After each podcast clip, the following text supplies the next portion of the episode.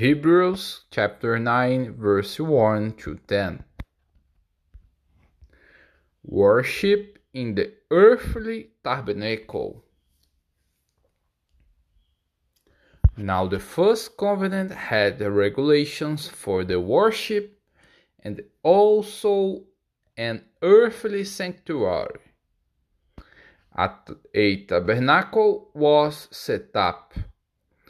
In its first room were the lampstand and the table with its consecrated bread. This was called the holy place. Behind the second curtain was a room called the most holy place, which had the golden altar of sense and the gold covered ark of the covenant.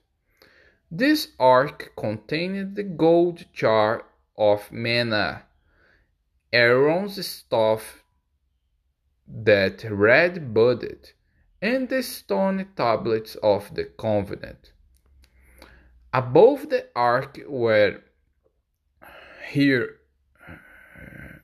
were the cherub, cherubim of the glory, overshadowing the atonement cover. But we cannot discuss these things in detail now. When everything had been arranged like this, the priests entered regularly into the outer room to carry on the, their ministry. But only the high priest entered the inner room, and that only once a year, and never without blood, which we all offered for oneself and the sins the people had committed in ignorance.